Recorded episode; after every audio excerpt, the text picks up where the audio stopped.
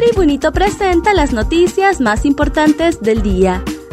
A continuación, le brindamos las cinco noticias más relevantes de este lunes 4 de abril del 2022. Ministerio Público en busca de presuntos testaferros del expresidente Hernández. Dentro de los escenarios del proceso de aseguramiento de bienes por parte del Ministerio Público contra el expresidente Juan Orlando Hernández, existe la posibilidad que se investigue si éste usó la figura de testaferros. La portavoz del Ministerio Público, Lorena Calix, detalló que hasta el momento no existen diligencias para dar con propiedades del exmandatario que estén a nombre de un tercero. Sin embargo, no se descarta que éste se pueda indagar en dicho proceso. Asimismo, Calix manifestó que serán los fiscales de la Fiscalía Especial contra el Crimen Organizado, FESCO, quienes confirmarán si se están haciendo o no esas diligencias para asegurar a testaferros. Asesinan a balazos a regidor de Danlí, militante del Partido Libre. Asesinan de varios impactos de bala al regidor municipal Juan Carlos Vega, miembro del Partido Libertad y Refundación el hoy Oxiso fue acribillado a balazos frente al Palacio Municipal en su negocio Vega Coffee. Y según algunos testigos oculares, en un intento de salvaguardar su vida, intentó escapar. Sin embargo, las balas lo alcanzaron. Aún se desconoce la identidad de los malhechores, así como el móvil del hecho. Si vive en zonas de alta plusvalía o tiene más de un medidor a su nombre, no será beneficiado con el subsidio, advirtió la Secretaría de Energía. Las autoridades de la Secretaría de Energía, CEN, advirtieron a través de un comunicado en sus redes sociales que las personas que vivan en zonas de alta plusvalía o residencial o tengan más de un medidor a su nombre no serán beneficiadas con el subsidio de consumo de energía. Los Rosenthal tienen interpuesta una demanda contra el Estado por la desaparición de sus bienes incautados, dice la OAVI. El director de la Oficina Administradora de Bienes Incautados, OAVI, Jorge González, aseguró que el Estado de Honduras enfrenta tres demandas, las cuales han sido interpuestas contra la institución debido a que no aparecen los bienes reclamados. Tenemos tres requerimientos por parte de la Suprema Corte, la que nos giró comunicación para que hiciéramos unas devoluciones el estado de los bienes que están siendo reclamados, detalló el director de la OAVI. Entre los bienes reclamados se encuentra un vehículo, un producto financiero y el otro que no fue precisado.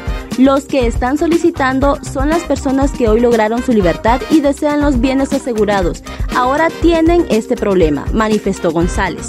Asimismo, el director de la OAVI explicó que si uno de los bienes solicitados fue vendido, se entrega el producto por el que se vendió el bien y si no aparece el bien, el Estado tendrá que responder. Sin embargo, las autoridades de esta misma denunciaron que no se encontraron rastros de archivos de los bienes asegurados e incautados. Por otro lado, el director señaló que dentro de las demandas que enfrenta el Estado también está la de la familia Rosenthal, ya que se conoce que sus bienes no aparecen en los registros de la UABI de la pasada administración pues se desconoce el paradero de sus bienes. Asimismo, se conoce que solo el 10% de bienes incautados fueron devueltos a la familia Rosenthal. No tenemos inventarios, estamos trabajando en eso, hemos estado recabando la información. Necesitamos tener informes concluyentes para saber cuántos bienes recibió la institución, qué sucedió con ellos, cuántos se vendieron, cuántos están en renta, cerró González. Academia Hondureña de Geografía e Historia pide al gobierno se respete imagen de símbolos patrios.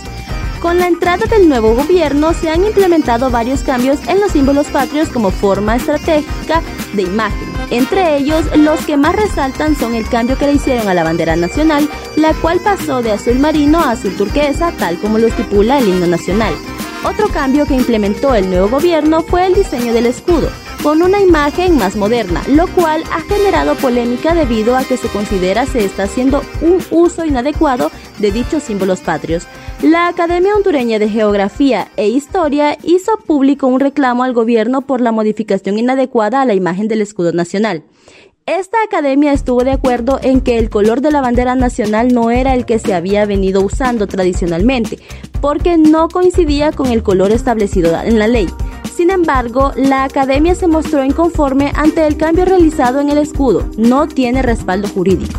Creo que las mismas razones son válidas ahora para sugerirle al honorable gobierno de la República que el escudo nacional que acompaña su correspondencia se ajuste estrictamente a la imagen que está aprobada en el decreto número 16 del Poder Legislativo del 10 de enero de 1935. Para conocer más detalles, puedes ingresar a nuestra página web www.latribuna.hn y seguirnos en nuestras diferentes redes sociales. Estas fueron las cinco noticias más importantes del 4 de abril del 2022. Muchas gracias por tu atención.